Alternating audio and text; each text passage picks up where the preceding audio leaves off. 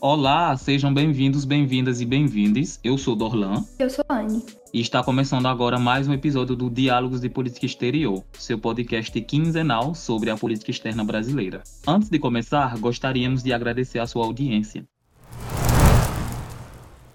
No episódio de hoje, conversaremos sobre as relações Brasil-África. Receberemos o mestre e doutorando Lucas Oliveira Ramos para falar um pouco mais sobre as relações entre o Brasil e o continente africano.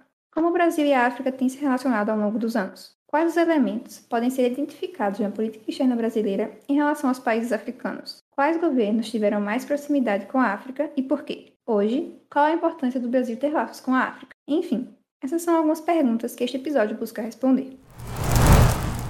Minhas amigas e meus amigos, é com muita satisfação que eu me dirijo a vocês em Joanesburgo, neste Fórum Brasil-África. Eu quero cumprimentar os realizadores e patrocinadores desse encontro. Essa iniciativa deve ajudar a melhorar ainda mais as relações do Brasil com esse imenso e belo continente que é a África. Eu quero começar dizendo uma coisa para vocês. O século XXI deve ser o século da África, o século do seu desenvolvimento. Desde o ano 2000, a África cresce a taxas muito mais altas que a dos países desenvolvidos. É necessário que o Brasil, os demais países emergentes e os países ricos se comprometam profundamente com o desenvolvimento da África.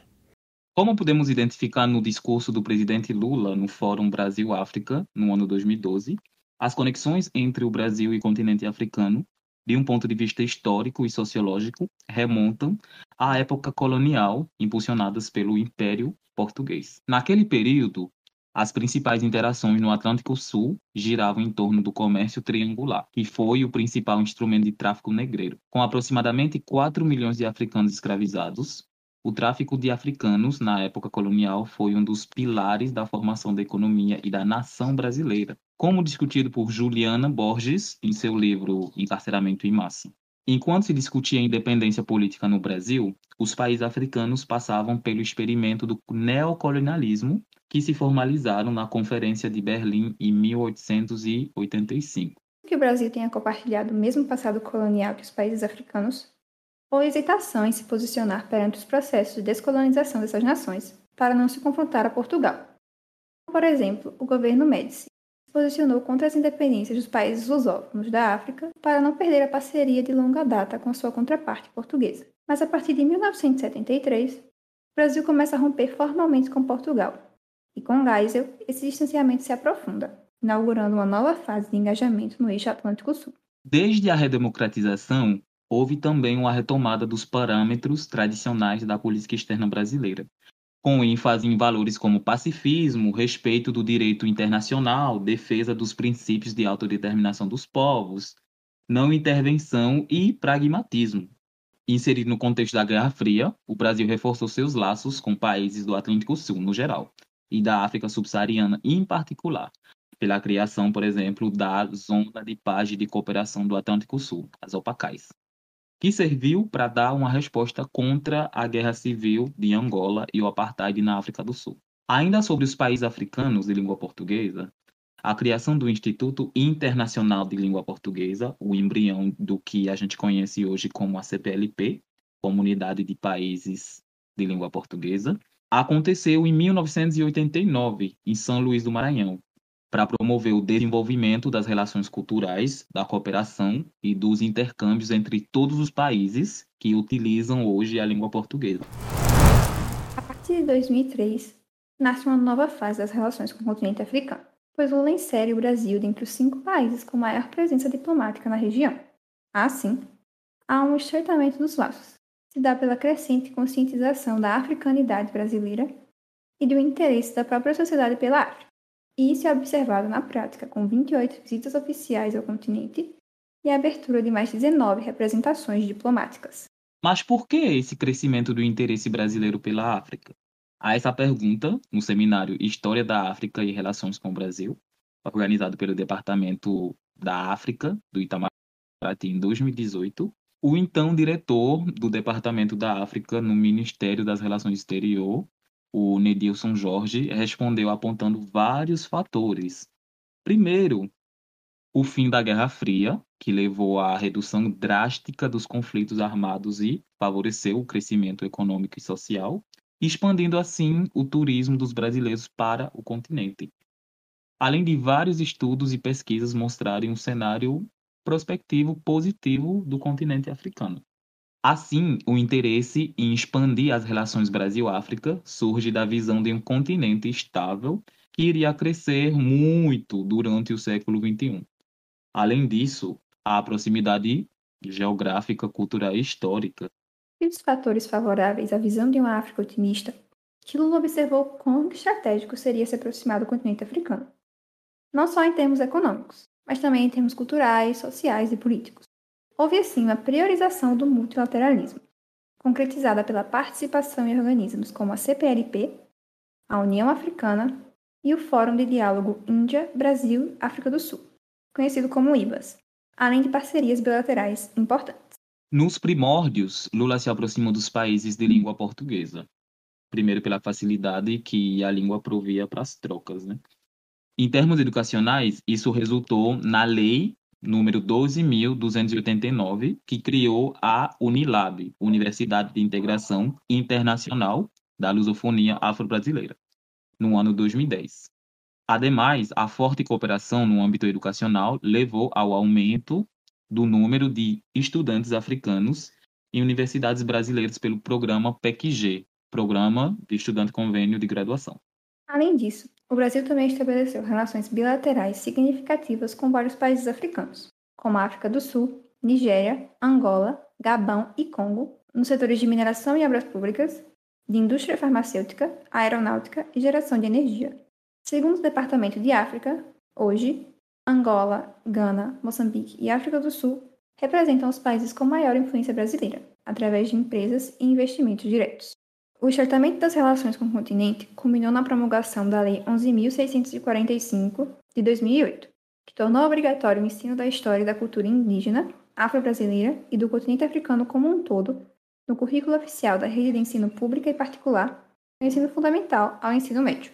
Com a posse de Dilma, houve a preservação das bases que regeram as relações com a África desde o governo Lula, a continuidade dessa política externa ocorreu, por exemplo, pela sua participação em outubro de 2018 na reunião do IBAS na África do Sul. Apesar da retomada do contato com a África, as circunstâncias não foram favoráveis à atuação do outro lado do continente. A crise interna brasileira, a Primavera Árabe e suas consequências no continente africano resultaram numa tendência de inviabilização dos projetos do governo Dilma, Apesar das fragilidades, a presidenta deu continuidade a 61 projetos de cooperação com países africanos, além de implementar mais de 56 outros projetos. Já no discurso de cerimônia de posse do cargo de chanceler do governo Temer, que ocorreu em 18 de maio de 2016, José Serra situou pontualmente o continente africano e o sul global apenas no âmbito econômico e exclusivamente no que diz respeito às trocas comerciais.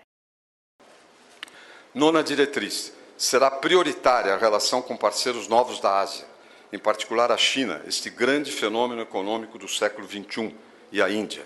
Estaremos empenhados igualmente em, em atualizar o intercâmbio com a África, o grande vizinho do outro lado do Atlântico.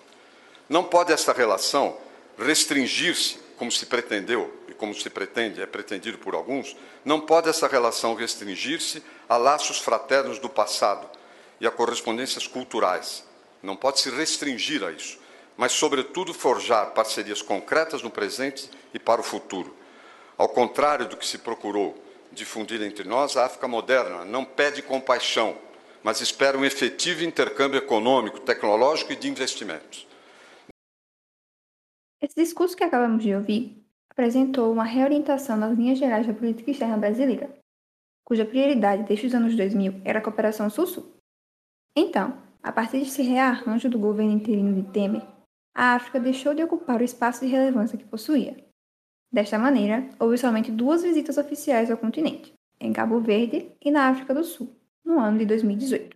Além disso, na reunião da 11ª Conferência de Chefes de Estado da CPLP, realizada em Brasília em 2016, Temer sublinhou a crise existente no Brasil, a qual levou a outro direcionamento da política externa brasileira, dita, abre aspas, não ideológica.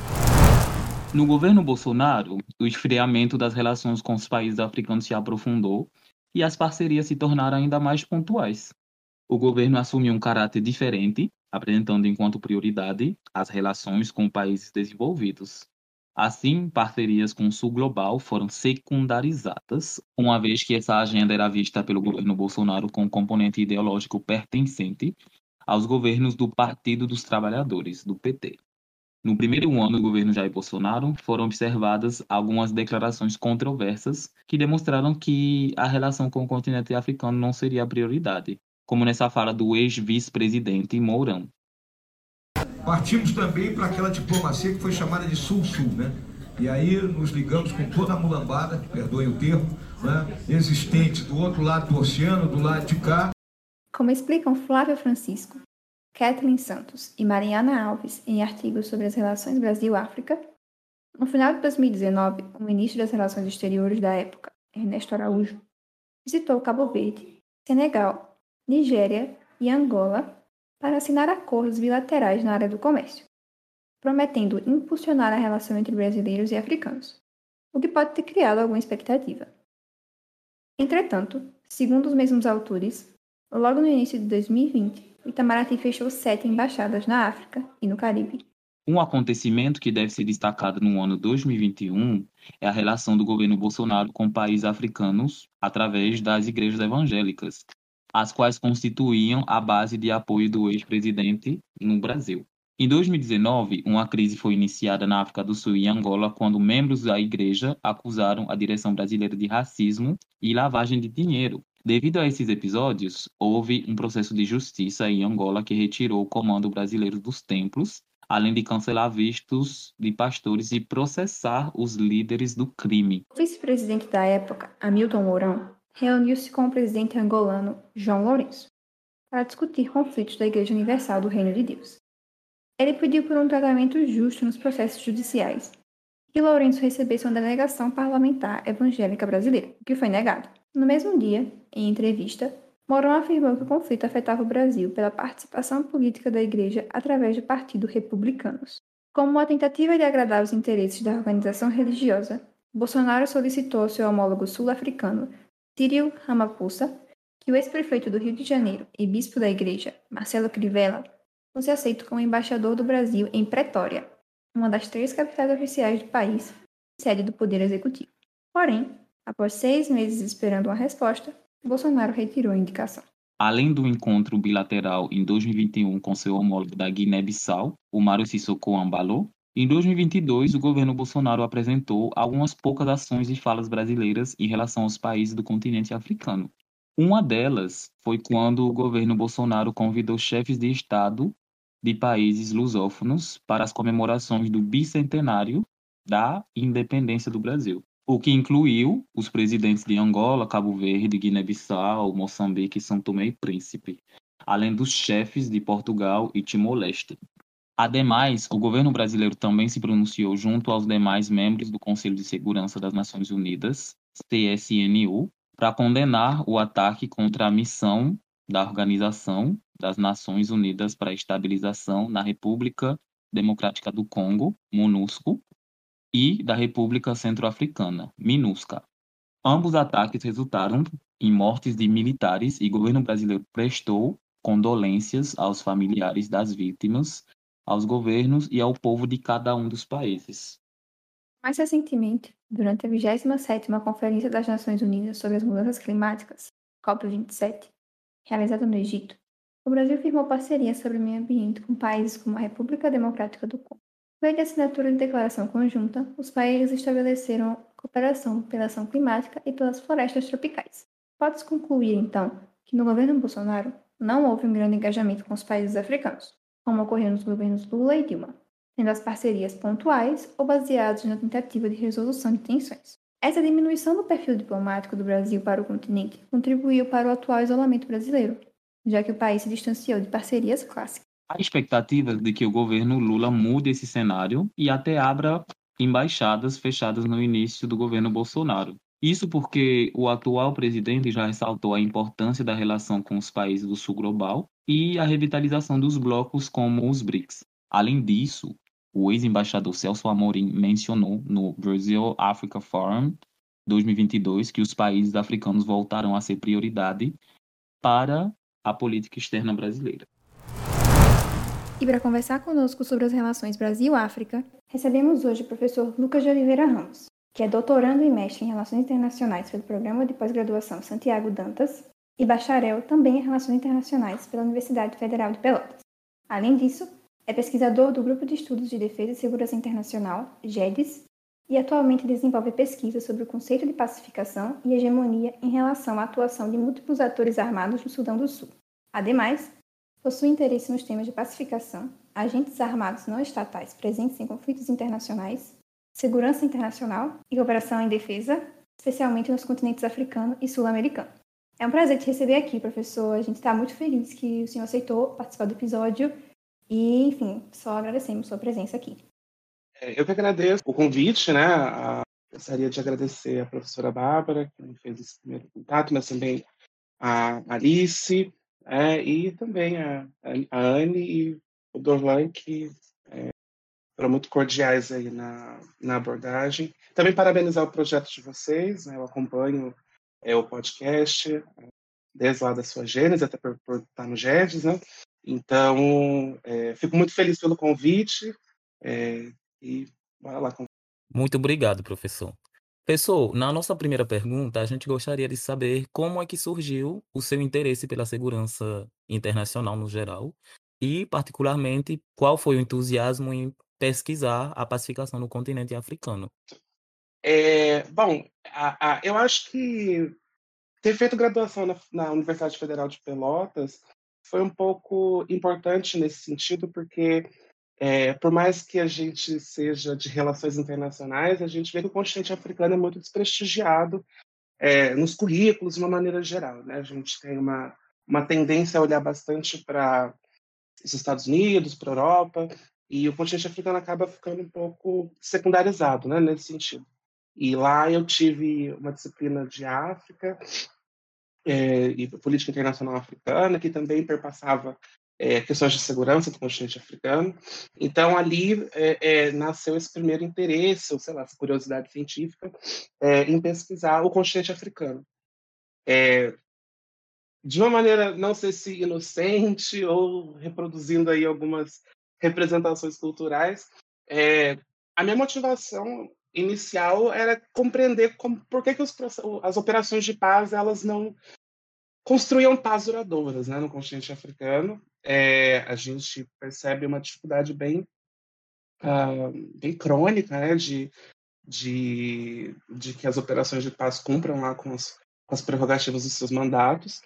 É, e aí depois, entrando no, no, no mestrado, e, e tendo uma, uma, né, uma apropriação maior da, da literatura, a gente consegue entender que é, as coisas não são muito é, lineares ou muito superficiais, tal qual elas são apresentadas assim no primeiro momento. Né? Então, eu acho que partiu daí, né? partiu dessa, dessa, desse incômodo, e aí depois me apropriando mais da literatura, é, entendendo o que significa a palavra pacificação e tudo mais, é, veio um, um pouco daí.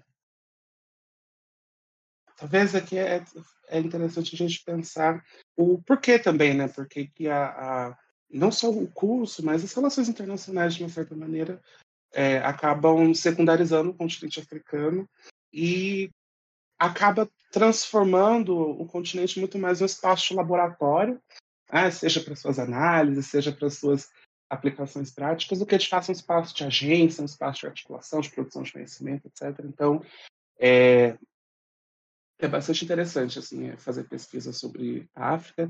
A minha pesquisa está focada mais no chifre africano e ainda mais especificamente no Sudão, do Sul, mas é, de qualquer maneira é muito é muito interessante, é muito importante também porque é, a gente também abre o leque de perspectivas e de possibilidades, né? seja em pesquisa, seja em, em atuação fora do meio acadêmico. Isso é interessante porque realmente nem muita gente, igual você falou, muita gente não se interessa tanto pelo continente, por estudar o continente na nossa carreira de relações internacionais. E sair do foco é muito interessante e se interessar mais por outros, outros focos que nem todo mundo quer saber, né? Agora, trazendo um pouco é, para o foco do nosso podcast, né, que é política externa brasileira, é, as relações do Brasil com a África se assentam principalmente em quais temas, o senhor diria? E qual a importância dessas temáticas para o Brasil? As relações Brasil e África possuem um histórico, né, desde ali da metade do, do século XX, né, do, ali no 1960, na época de descolonização ou né, conquista de independência dos países africanos frente ao, ao imperialismo, é, a atuação da diplomacia brasileira é, ela era principalmente focada em reconhecer né, essas independências, é, mas tinha uma certa relutância em uh, avançar, em adensar essas relações. Né? Uh, eu acho que a gente pode entender a política exterior brasileira para o continente africano em alguns ciclos, é, mas os temas fundamentais que a gente pode pensar é, historicamente as relações Brasil e África, obviamente está no setor é, econômico, comercial.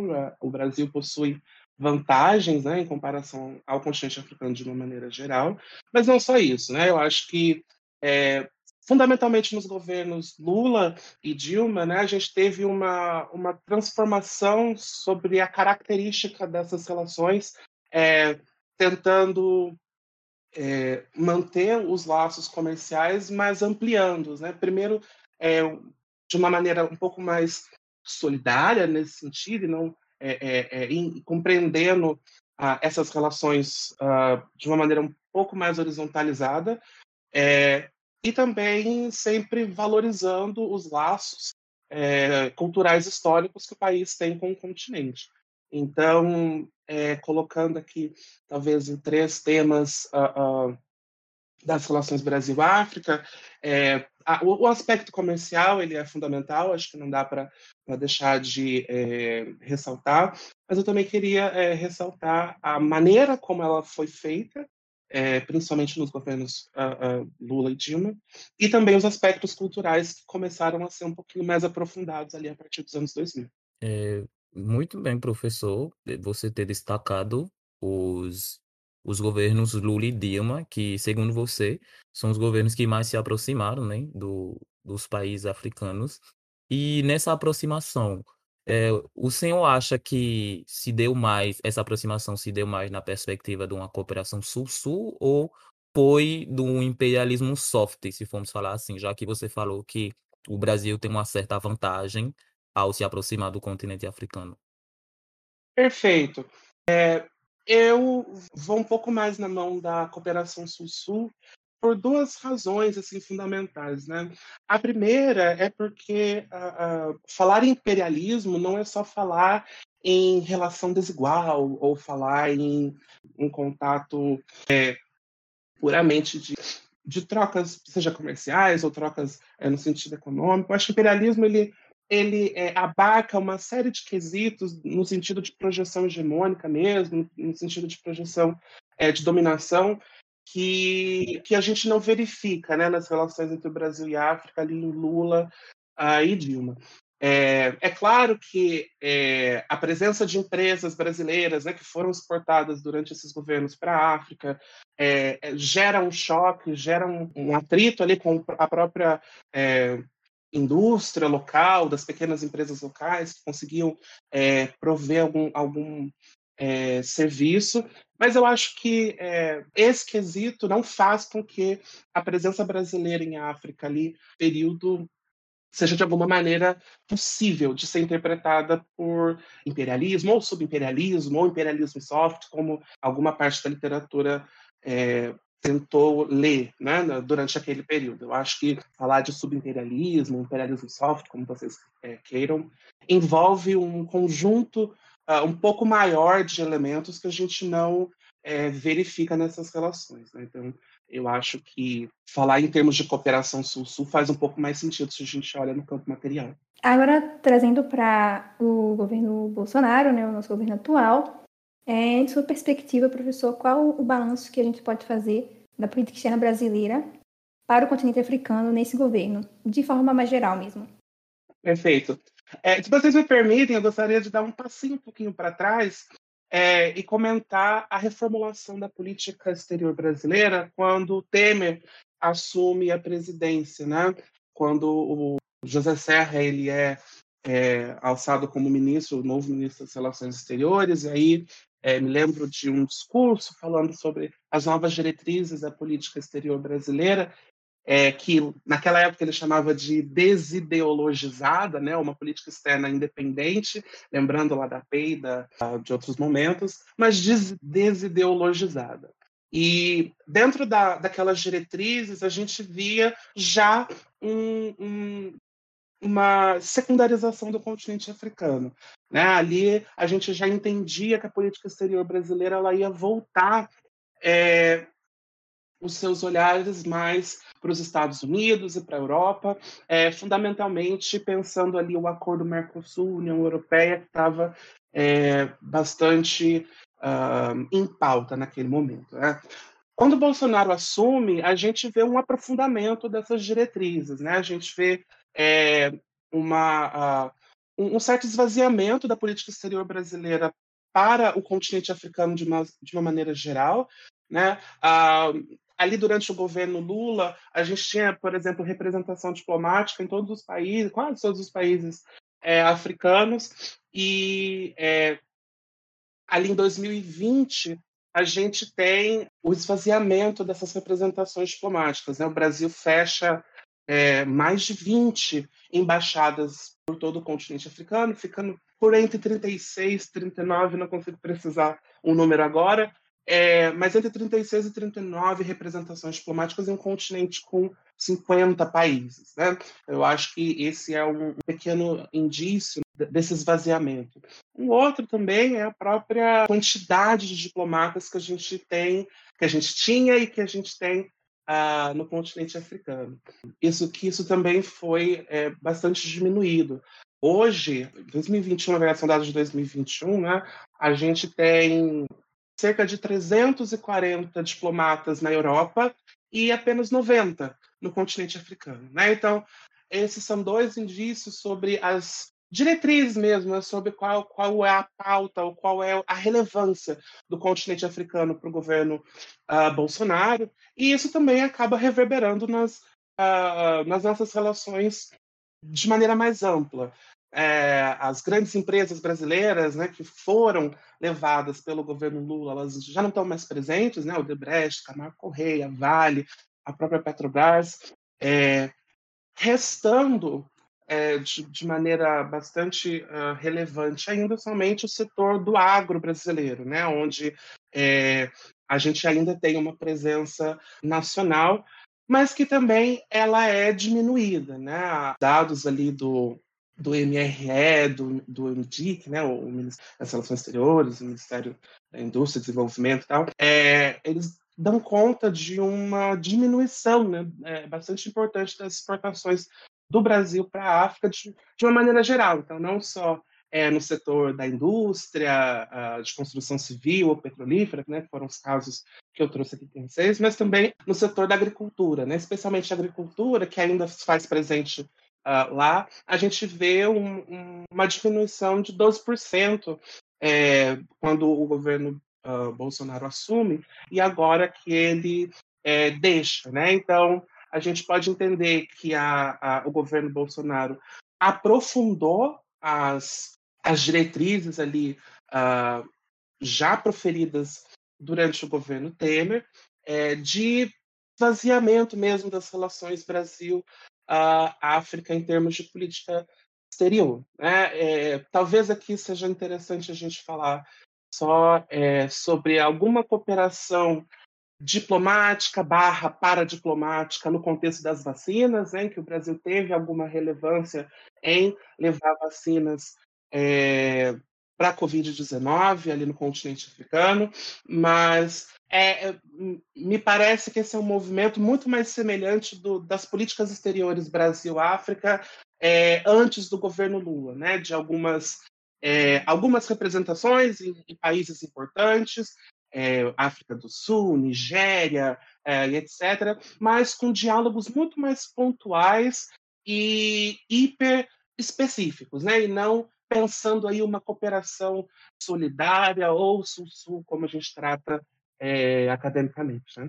Achei interessante que o senhor falou, né, que a gente geralmente acaba assumindo que começou no governo Bolsonaro, mas na verdade não, começou um pouco antes e foi aprofundada, né? Então fica parecendo que é, o comum, entre aspas, também é que as relações Brasil-África, elas, no caso, as relações do Brasil com a África, elas não são prioridade mesmo. É, de fato, né? A gente olha uh, política exterior né, por uma lógica muito de, uh, da dualidade entre ruptura ou continuidade, né, no sentido de quais políticas permaneceram por entre aí os governos uh, do Brasil, é, quais foram mantidas, quais foram é, reorientadas, né? Eu acho que o continente africano, de uma maneira geral, é muito difícil a gente pensar ainda enquanto uma política exterior de Estado, né?